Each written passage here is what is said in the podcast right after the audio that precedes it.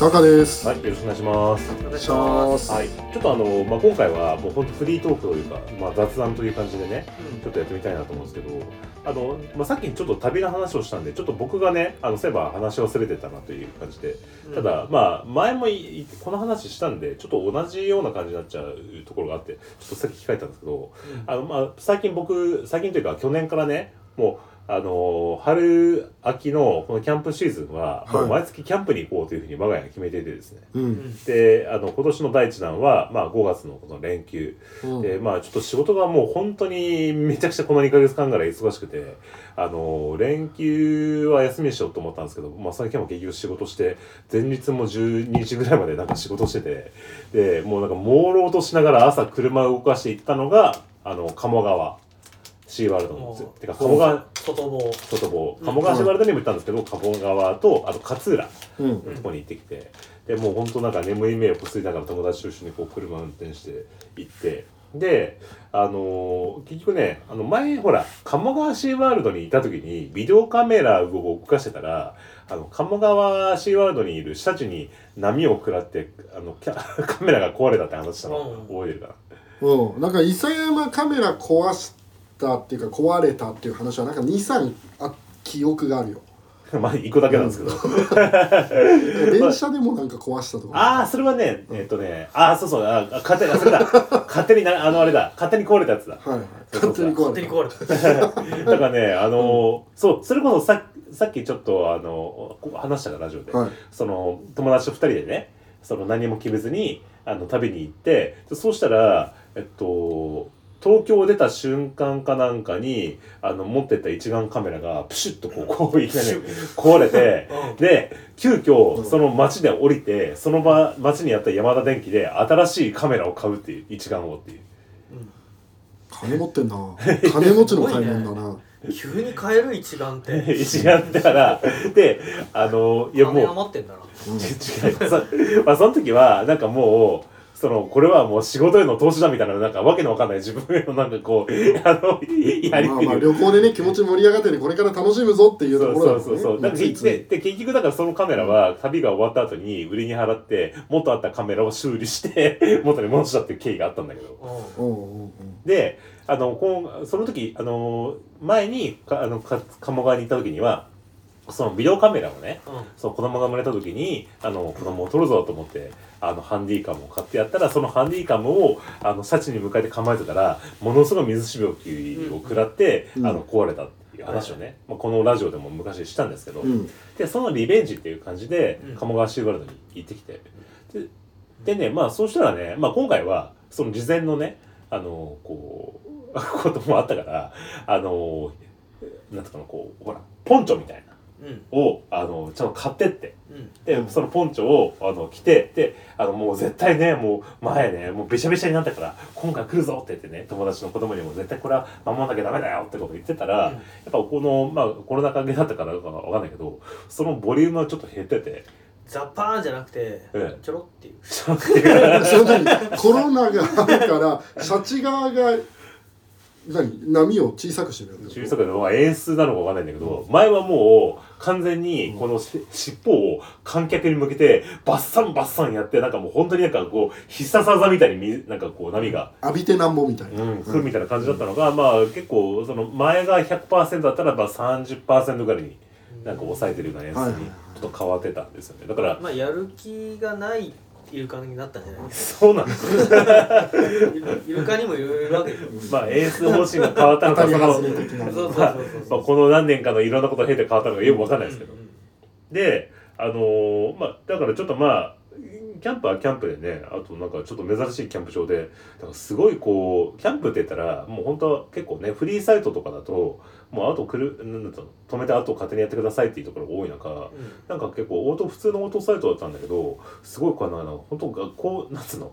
あの飯合水産とかやるようなあの青少年自然の家の並みにぐらいものすごいこう規則が多くてうん。10時絶対ショートでなんかあのた煙はなんなんつうの？こう花火はやっちゃいけない何々やっちゃいけないみたいなことすごい言われるようなすごいとこだったんだけど逆にまあ子供は遊ばせておけるから、うん。あのなんかまあ初めて一緒にキャンプは初心者だ友達と一緒に行ったんだけどまあすごい安全に過ごせたなみたいな話をして、ただお風呂入ってたらお風呂のなんかプレートかなんかをね入浴中かなんかのトリプルプレートかなんかを忘れちゃってそしたら「伊佐山さん!」って「忘れてますよ!」とか言ってすごい怒鳴り声で怒られてキャンプ場でこんなに怒られることあるの？って言われたかと怒鳴られてすごいびっくりした 風呂ってシャワー室ってこと？そうシャワー室があって、うん。家族風呂とかで使えるような感じになってるんですよ、そそうしたら「それ取り忘れてますよ!」とかなんかねすごいキャンプ場の人にこんなに夜中に管理人の人にね。そうそうそう。そうびっ初めての体験でちょっとびっくりしたね感じあったんですけど、でちょっとなんかあの面白かったのはまあてかこれね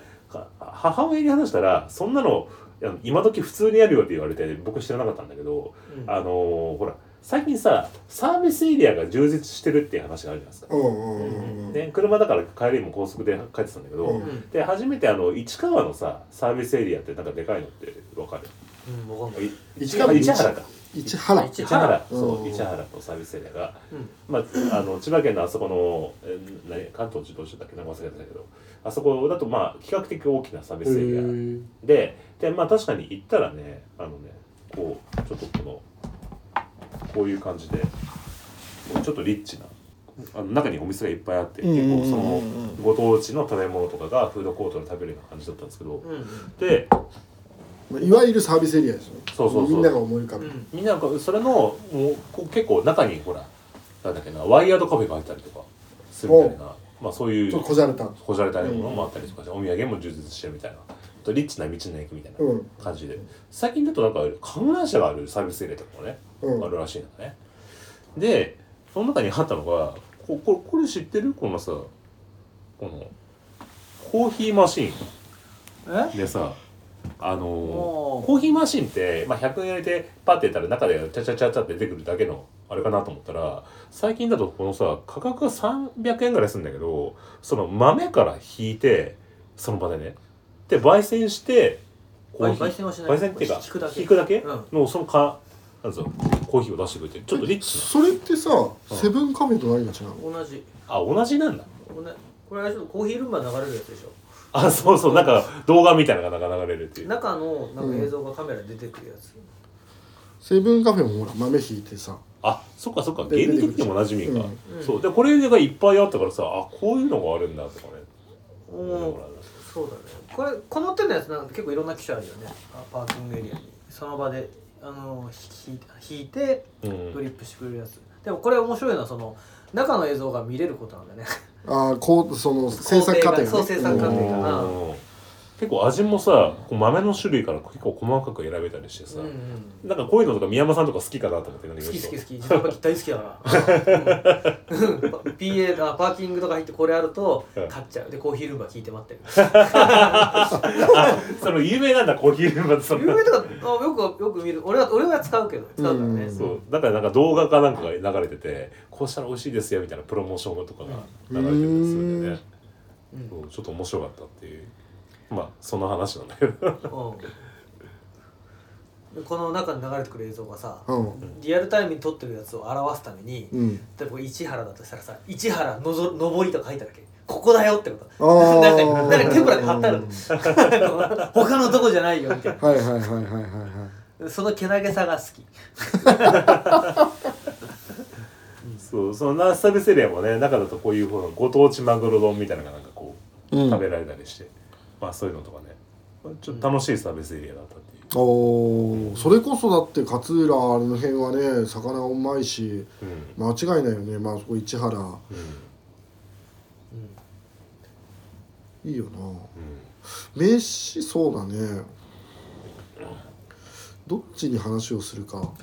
飯。飯の話でいくとあえっとね俺最近俺もともとチャーハン好きなんですよ僕も好きですチャーハンすんごい好きで、うん。で中華屋さんとか行っても結構チャーハン食べるんですよ。食べ食べ食べちゃうでチャーハンといえばもう町中華っていう頭があるんですよ。うんまあ、まあそね。それ以外にも別にバーミヤンのチャーハンとかね、うん。好きだし、うん冷凍食品のチャーハンとかめちゃくちゃ美味しいとかね、まあ、あったりするんですけど、うんその中で、うん。なんと新橋にうん。チャーハン王なる店があるということを最近知ったんですよ。チャーハン専門店ってこチャーハン王。とあそりゃ食べに行かなきゃいけないなと思って。うん。この間食べ行ったんですよ。あはいへでお新橋の,、うん。あのニュー新橋ビルって駅前にあるさ、あるね。あるじゃんあそこの地下にあるんですよ、おーへえでうん。ここがちょっとうまいんじゃないかと。なねその名前から察するに。あそりゃそうだよねそれはハードル相当上げてるしかよも、結構強気の設定で、えうん。えーチャーハンしかないとメニューが基本的に、うん。まあ、ちょっとプラスオプションがあるんですけど、おそして1000円なんですよ。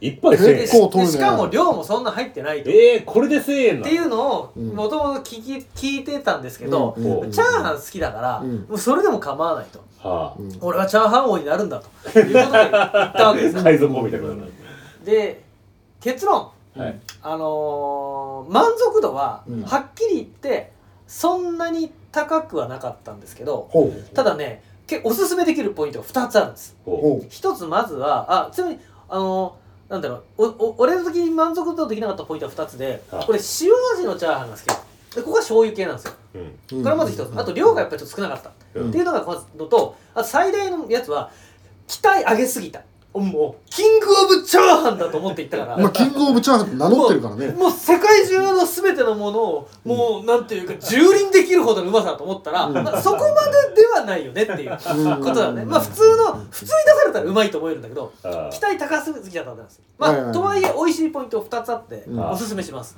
あ一つがチャーハン頼むとついてくるこのスープ。これ激うま。ああそうかね俺ね俺この話スープの話ちょっとしていい？あれさ。しないとダメ。俺 ダメだ。俺の話聞けよ。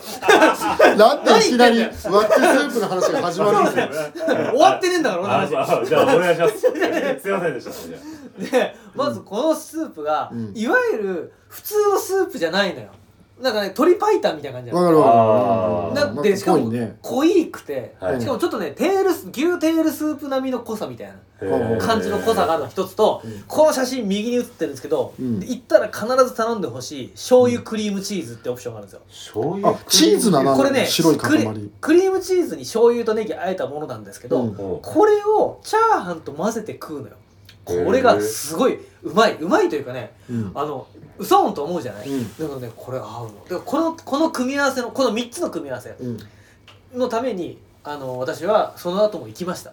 だけどやっぱり満足度は高いんだけどここの味わいがここでしかなくてうん。すごく美味しい。えちょっと気になるのはチャーハンだけで1000円でしょ？て1000円。でまあスープはついてくるとして、うん。そのチーズのやつは多分オプションでまチーズでた頼むんだよ、ね、2300円そうするとチャーハン一杯食うのに1200円。1200円とか1300円。これしかもお大盛りとかじゃなくて普通盛りで1000円ここのお店ね大盛りってで頼めないえ？チャーハンしかない。チャーハン大盛りできない。できないです。すいません。っていうのをおよそ20秒前に見えば言ってたよ。なんあそうなんだ。だね独特ですよっていうこと。要は。はいあの、はい。はいめちゃくちゃうまいってことでもねこうん。の独特でなんか不思議なねやつ。なんかちょっと癖になるえー、あれ食ったことある？背脂チャーハンってなんか最近よく聞いて聞くけど。俺食ったことないけど。うん。でも多分伊勢山スープの話したいんだろうなと思うんでちょっとあのさっきずっとスープの話を頭の中で考えてたから多分聞き忘れてたうん、と思って背脂チャーハンの話にはいかないから。どうぞ。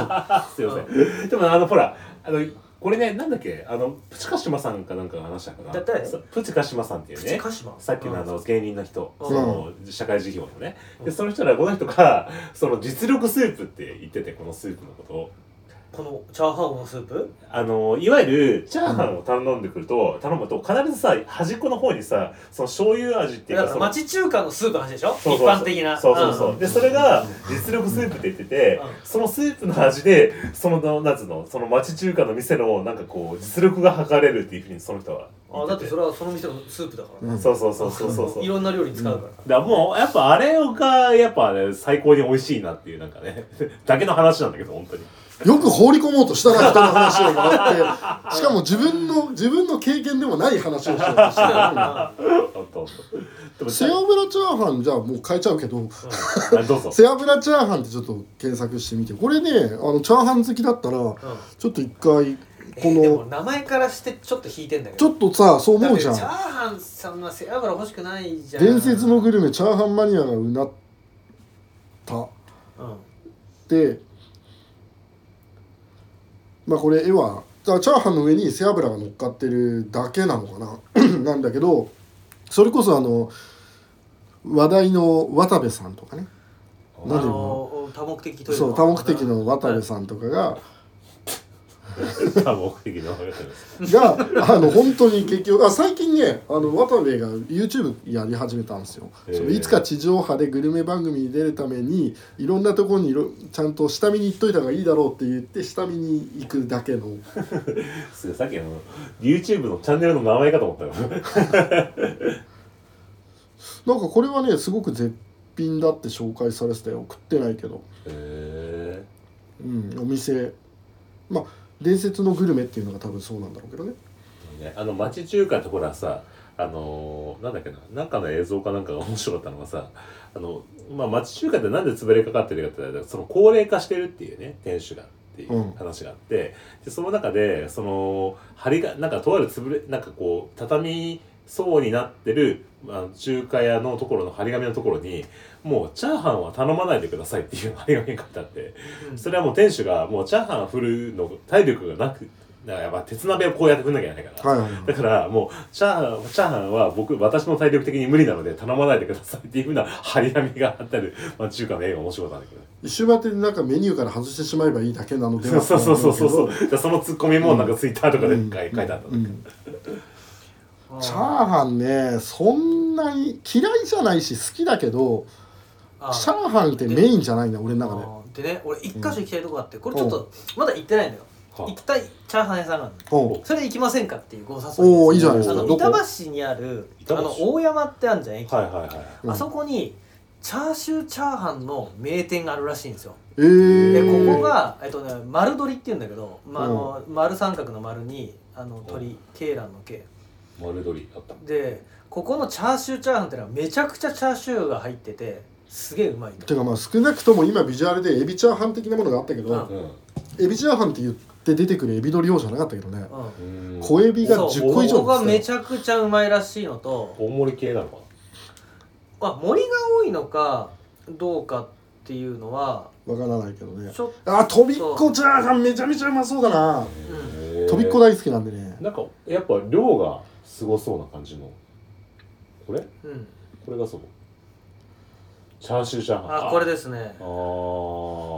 うん。刻み？いや全然いいですよ。私あの住んでたし。あそうなの？つってもまあ要町だけどね。あー。うん。ぶつ切りのなんかこうねあの油というかそう。お肉が。あとここあれなんです。もう一つ有名なんですけど、うん。あの何でしたっけ？ホストの有名な白崎ジン仁さんって言いますよね、はい。の実家あそうなの？この店が。だからだからここの店主めっちゃイケメンのおじいちゃんっていう。えへ っていうんでまあこの2つでこれとチャーシューチャーハンを食べてみたい。ー、はいはい。ーあとはあちょっとそのなんかイケメンの町中華のおじさん見たいっていう。いそうするとそのちょっと大山で行くんだったらで、うん。他にもちょっと行きたい場所とかありますかね？なんかチャーハンだけ狙い撃ちしに行くのにあ俺別にチャーハン単品で大丈夫。まあスープスープスープつけてもいいなんかですけど。もう僕もほらあの東上線沿いに住んだけど大山ってなんかあったかな。なんか商店街ぐらいかな。大山商店街でかいよね、うん。うん有名なぐらいだけどね。うん食べたら移動するんじゃ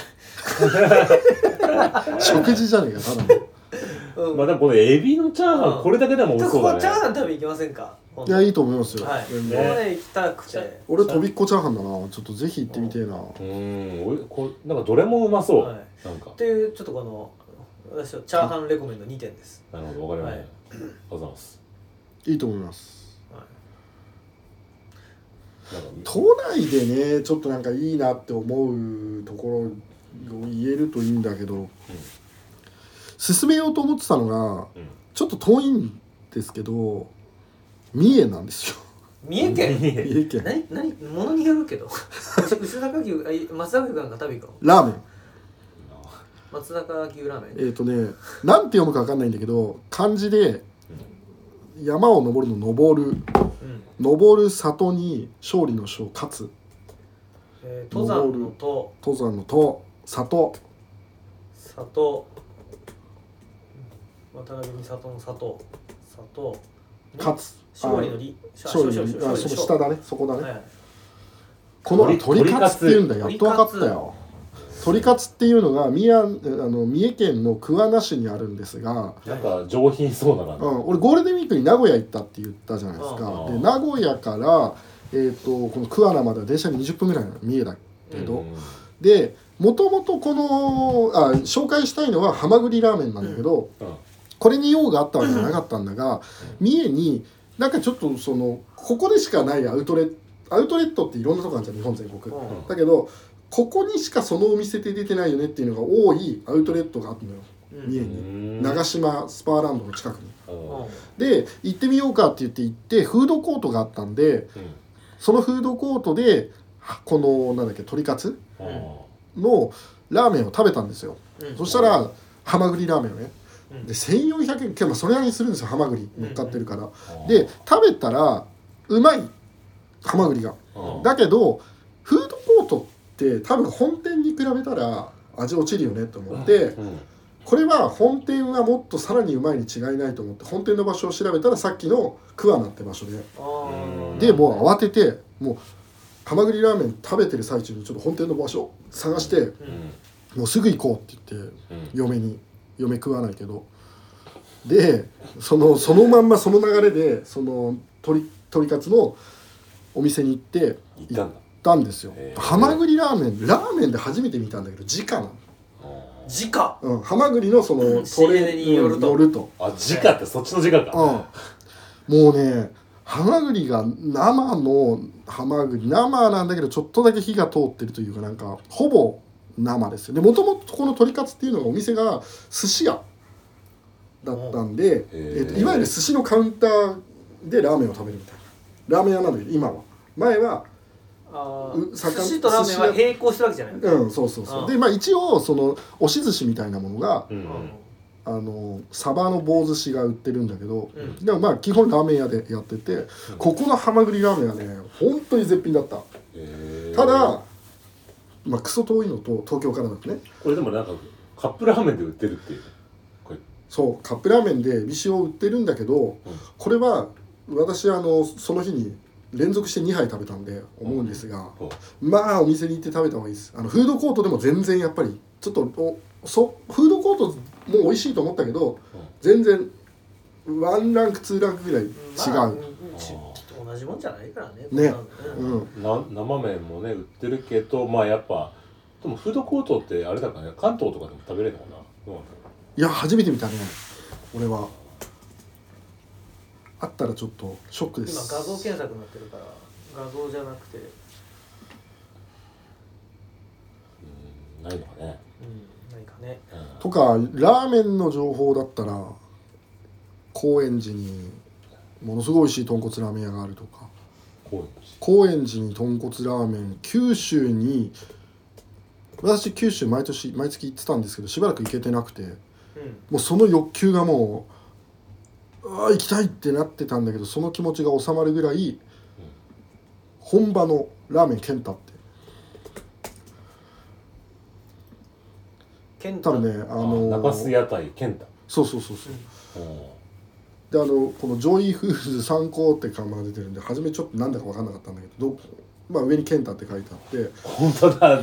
すごい店構えだねこれ。な居抜きで入って前の看板がまんまってそうそうそうそうそう。でもこれも昼前ぐらいに行って30人ぐらいになってたんだけどまあ行って食べて都内の豚骨ラーメン屋では一番博多っぽい。うんそそれこそ福岡でしか食べれないだろうなっていうものがここで食べれたんでいやちょっと感動した。っもうラーメン食いたくなってきたなラーメン屋行こうかと。りあえずていう話でした。あなるほどね。俺あとじゃあ俺一個一つおすすめが、はい。この間あの福岡行ってきて、ーうん。で仕事で行ったんだけど、うん。週末だったから泊まりで翌日一日ちょっと自由時間を設けてきたうんんで、うんうん。まあ食い物の話とかもちょっとあるんだけど、うん。長くなっちゃうから、うん。ここだけおすすめで、うん。でそれでどこ行こうかなと思った時に俺前から行きたいところがあってほそれはねあのー福岡の中のちょっと見に行くと太宰府って地域がうありますよね。はい。あそこに九州国立博物館っていう。日本でよ国立博物館で4つあるんですけど、うん。はい。そのそのうちの1つがあるんですよ。う国立博物館で東京とうん。京都奈良九州にしかないですね。はいはいはいでそこの九州国立博物館で前から実は行ってみたくてうん。ちょっと行こうと思ってうんこの間ねここ行ってきたんですよ。へー。で結果ね6時間ぐらい見てきたんだけどええおすごいね。うん。それでちょっとここおすすめ。まあ建物とかも非常に綺麗だったりしたりとかするんですけどあの場所的に太宰府にあるんですね。うんで太宰府っつうのは何かっつうと太宰府天満宮もあるんだけどうん。もともとその まあいわゆるえっ、と大和時代ぐらいから、うん。えー、とそのまま平安時代ぐらいまでのうん。まあいわゆるこう西日本の政治の中心なわけですね。うん。で鎌倉幕府以降うん。こう廃れていくんだけど、うん。だからそその意味ではそのえっ、とあすあの弥生時代からうん。あその平安時代ぐらいまでのうん。大陸との貿易に関するいろいろなうん。その収蔵品があるわけですよ。へええ 要はその例えば遣唐使とかって行く時ってうん。京都から出発するんだけど、ほうこの太宰府でいわゆる渡航証とかを持っていく海海渡るわけねパスポートを持って。うん。うん。うん行ったりとかあの日宋貿易とか、うん。えそれこそもっと前に日本がまだその米と輸入技術とか陶磁器や薬技術とかっていうのをこう朝鮮半島とかが輸入してきた時代の、うん。うん。まあ、まさにこの国際都市だったわけですよね。はいはいはいでさらに、えっと、いろんな政策的な配慮があって、うん。鎌倉幕府っていうのはこの旧時代っていうものは、まあ、いろんな文化をやめようとした時に鎌倉幕府になってこの太宰府という政治機能はなくなったんでこう薄れてったわけなんだけどうん。ただ元寇が起きた時にここが貿易拠点になったわけですよ。その元寇が2回来たうんわけなんですけど、えーその時の歴史にまつわるいろいろなことがこう収蔵されているあとそうなんだ。ころでとにかく日本の国の初期初期、まあ、本当にその、まあ、平安時代より前の時代を中心とした部分が非常にこう多く収蔵されている博物館であのものすごいこう見応えがあってですねうん。さっき言ったけど本当半日入れちゃう。まあでかそうだでねっかい、うん、でところがあって。これは太宰府駅から行くでよろしいか？太宰府駅からあの歩けます。あのはい太宰府駅から行くと太宰府天満宮に行って、うん。太宰府天満宮の入り口をう太宰府天満宮行かないで行くみたいな感じ。でもほとんど隣太宰といえばもう僕はねあのまあ本当人生で一番好きなスイーツといえばもう梅ヶ谷餅っていうね。もうあの僕はまあ九州のあの生まれの人間なんであの太宰府にもあの太宰府天満宮にあのお宮参りとかうんうん。子供の頃はねあのついていって。で必ずそこで あのそのだ梅ヶ谷餅をねだってあのねもう福岡空港にも普通に売ってますけどね。そう。だから俺ちなみに朝一で行ったのね、うん。うん。朝一であの9時ぐらいにも太宰府駅に着いたんですよ、うん。そしたら参道のところでまだ人もいないし店もやってないんだけど、や焼いてる店があったから焼きたてもらって、おああーい美味しいなと思って食べて、うんでもうひとしきりになって午後ですよ、うん。うん帰ってきたらもう参道がびっちり外国人。もう主に韓国中国の人だけどもう原宿の竹下通りで休みの日に歩けないみたいな感じじゃない。あれ。そうだよね。すごかった、うん、こんな外外ほとんどもう日本人より外国人の方が多いから、うん。九州は本当にもうほぼ中国韓国。韓国。韓国。うんあそうだ。ね、まあ船で行けっかんね。ああそなるほど。うん、でまあその太宰府天満宮も行ったりとか太宰府天満天満宮の裏にある奥社とかね。あとうん。ちなみにその太宰府天満宮の隣にある太宰府遊園地っていうのもなかなかちょっと面白い。太宰府有ちょっとねあのねそれでいくとねちょっとねちょっとだけいじらさせてください。まずね、はい。あの太宰府天満宮に行こうとすると、うん。まあその乗り換えが必要なんですよ。で要はあの福岡、まあ、天神の方からうん。こうなんていうんですかね南の方にこう電車で行くわけですね。あ。で、えっと西鉄線西鉄というね。まあ、電車があるんですけど、はい。はい。西鉄二日市駅っていうところで大体降りてあ。そこから太宰府に行くローカル線に乗るんですよ。うん。でその西鉄えー、っとあれなんだっけあの二日市二日市市の、え駅のホームにこんななんかねかぐわしい看板があったんですよ。えっとね太宰府遊園地っていうこのイラストでまはあはあはああちょっとはあちょっと そうですね。ちょっとちょっとちょっとそうですね。かなんていうのツーンとくるような。香ばしいわなんか香ばしい。要はなレレトロで昭和なね昭和でも色もはげてて多分昭和うん40年50年ぐらいに描かれたような絵で、うん。なんか象の上に乗っててわーとかなってて、はいはいはいちっちゃいなんかトーマスの絵があってなんか気球とかあってこんなんあるんなんじゃろうなと思ったら、太宰府天満宮見ると右にうん。九州国立博物館行こうとちょっとあるんですよ。その間に入り口があるんですよ。で見るとこのイラストのまんまなの。えー、この青と黄色の色合いは、あの完全プラレールだけどね。そう。ノリが。でうん。全然廃れてなくてものすごいちびっこ。まあ要は未就学児向けの幼稚園みたいな感じ。俺もしかしたら子供の頃にここ行ってるかもな、うん。俺。なんか、ですごいうん。このちっちゃな子供で来てる人がいっぱいいてだから今ねさっきこのえっ、と二日市市の駅で見た時に、ちょっとこう廃れてる要はオワコンうん。みたいな感じで見たらんなことない。ものすごい子供が楽しそうにしててしかもこのイラストのまんまでうん。すごいこれほっこりす見れるんですよ でもじゃじゃ丸がいるところがな。んかそう。ちょっとじゃじゃ丸の中にもちょっといろいろあるんだけど、だって今さ写真見見てるけど、うん。その確かになんつうのコンパクトな感じではあるけど、うん。色はその薄汚れてる感じとかない。が全然ないねない。ちゃん、ううん。ん、なのね。お客さんが入ってる証拠だよね、うん。ね手入れされてるよね。そうちなみにその太宰府から降りると太宰府天満宮を過ぎて、うん。あの国立博物館の入り口に上がる上がろうとするとすごい長いエスカレーターがあって、うん。長い動く廊下で動くんだけどその入り口のまさに横にあるんだよこれ。へえへそうまあちょっとここもいいんですけど、まあ、ちょっと九州国立博物館はもしそういった歴史ものの中で特にそのどちらかというと古代、うん。ーえーもしくは大和朝廷ぐらいの時代まで興味ある人とかだったらものすごい見応えあるんで行こう。ぜひ見てください。ただおすすめならもう半日行くぐらいな感じでがっつり見るぐらいな方がいいかもってちょ感じっとでかすぎて一ね、うん。これは簡単に数時間じゃ回りきれないって感じだよね、だからあれもこれも行きたいって人は無理。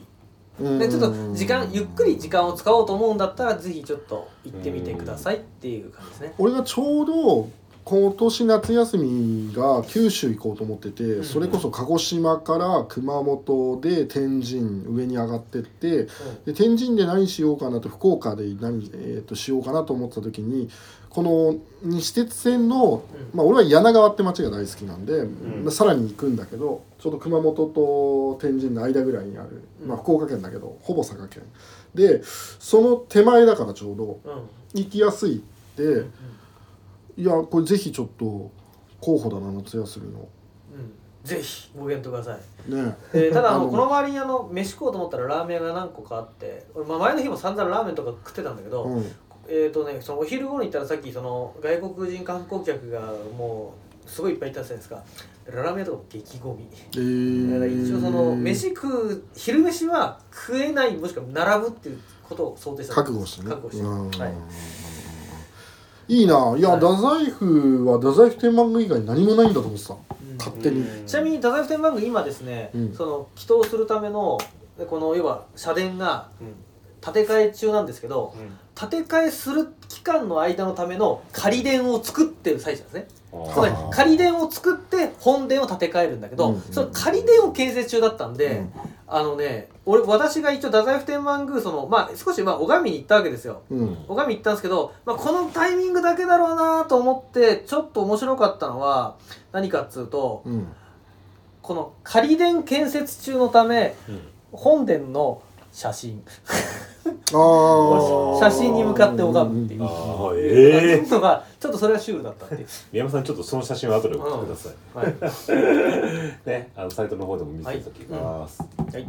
ええこれはいい情報知った。はい、すごいね。太宰府なんかそんなになんかあの神社だけじゃなくてね、うん。いろいろ見れるところがあるそうだね。あとはそのいわゆるその太宰府成長跡その昔のその役所としての平安時代まであった太宰府のその役所跡みたいなねところ一応あるっちゃある、うん敷地だ敷地だけだけどね、はい。それこそあの「ゴースト・オブ・ツシマ」とかでね、うん。原稿とか話題になってて、ん。ですごい太宰府は守る拠点としても、うん。あの機能しててっていろいろ情報もあるので歴史を知りたい意味ではぜひだそうそう。だからうんその中にも原稿の時のあの、いわゆる、えー戦争の流れとか、うん。その時のあの日本側の防衛施設建築うんとかの話とかも少し出てきます。うんこれは行きますわ。えー、楽しそう。うん。ちょっとじゃあねあのこれからまあ夏休みにねあの突入していく人もまあ多いと思うので、まあ、その時に、まあ、高橋さんが紹介してくださったやつとか、まあ、皆さんのこの太宰府とかね、まあ、いろいろ検討材料にできるかはい。らいかがでしょうか、はい。はい、じゃあありがとうございました。で、またなんか結構旅の話だったり、食べ物の話だったりしますけど、はい。はい、ありがとうございます。はい、次はい回チャーハン食べに行きましょう。はい。はい、ありがとうございました。はい